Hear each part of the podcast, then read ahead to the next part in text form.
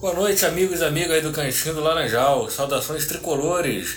Grande vitória do nosso Flusão nessa primeira partida aí das oitavas de finais da Copa Libertadores da América frente à equipe do Cerro Portenho, jogando no Paraguai.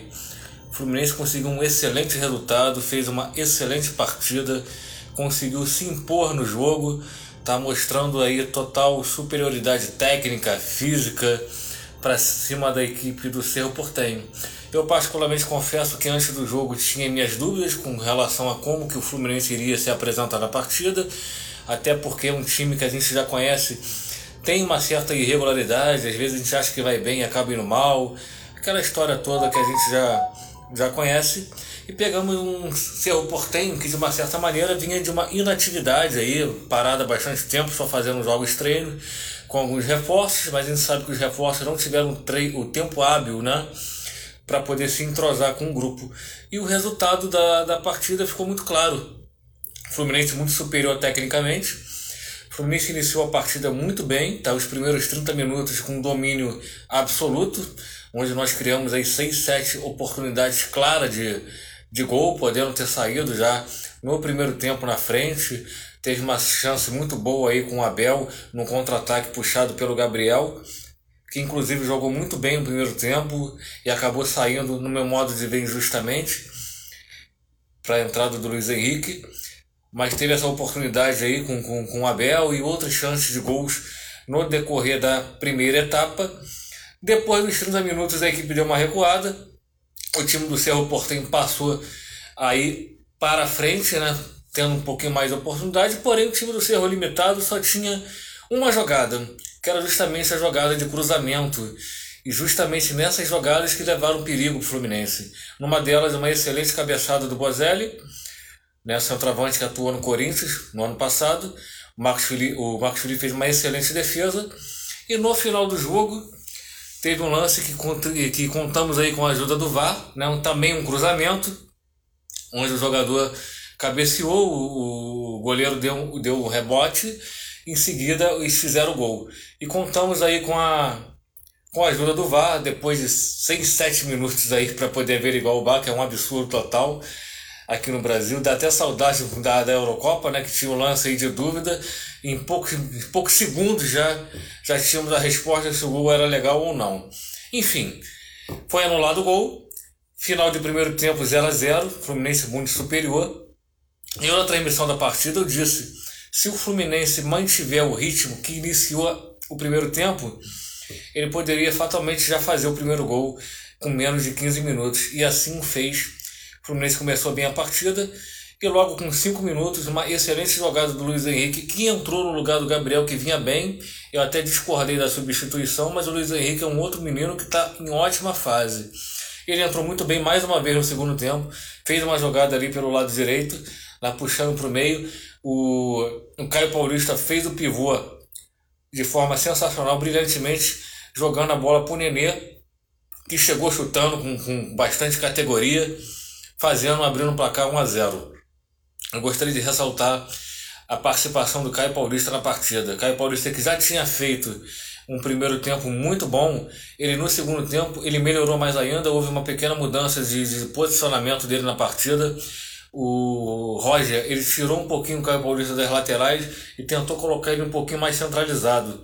Tanto que ele fez, teve um lance aí, típico de pivô, típico de centroavante, que ele matou a bola e deixou para o Nenê bater para o gol. Dando continuidade ao segundo tempo, o River Plate começou a gostar um pouquinho do jogo, porém, com 15, 20 minutos do segundo tempo, o time do Cerro Portem começou a sentir desgaste físico, né? O fato aí da inatividade ficou muito claro aí no decorrer da partida e o Fluminense voltou a dominar a partida, voltou a pressionar, voltou a criar oportunidades de gol. E numa delas, numa boa jogada pelo lado esquerdo, tá também com uma participação do Caio Paulista, que rolou a bola para o Egídio, que chutou muito bem, chutou por cima, a bola chegou batendo no travessão e entrou, fazendo 2 a 0 O Fluminense ali praticamente a garantia a vitória. Até o time do, do, do Cerro não esboçava muito, muita reação. Chegava uma vez ou outra, na, mais na, na vontade mesmo. Em seguida, um pouquinho mais aí, depois de mais, mais ou menos 30 minutos, eu não estou bem recordado o tempo, teve um lance crucial também. Foi um cruzamento para a área do Fluminense, onde o Egídio tentou matar a bola e a bola pegou meio que no ombro dele, né?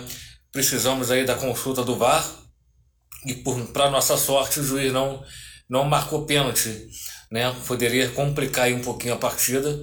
Continuou 2 a 0 para gente, sem, sem a marcação do pênalti. O Fluminense continuou pressionando, criou algumas outras oportunidades e eu achava que inclusive poderia ter saído com um placar mais elástico.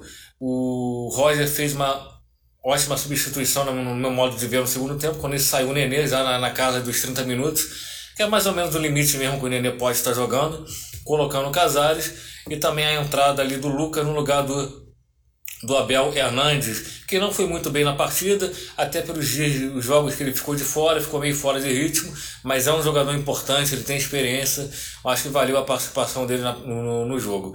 E entrou o Luca, que no final do jogo acabou perdendo um gol, um gol claro, ele, o goleiro, ele conseguiu chutar a bola por cima.